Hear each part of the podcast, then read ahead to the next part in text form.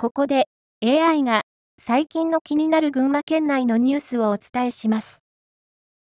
一つ目です。高校野球の春季関東地区大会の決勝が横浜スタジアムで開かれ、県王高崎が木更津総合を破り、5年ぶりの優勝を決めました。二つ目です。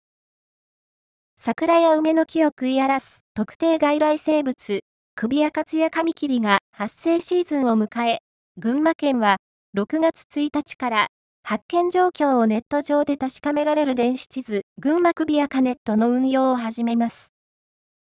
三つ目です。八つ葉ダムで特別放流のイベントが開かれました。訪れた人たちが最上部にある非常用の放流設備、クレストゲートから大量の水が轟音とともに流れ落ちる様子を楽しみました。以上、詳しくは上毛新聞をご覧ください。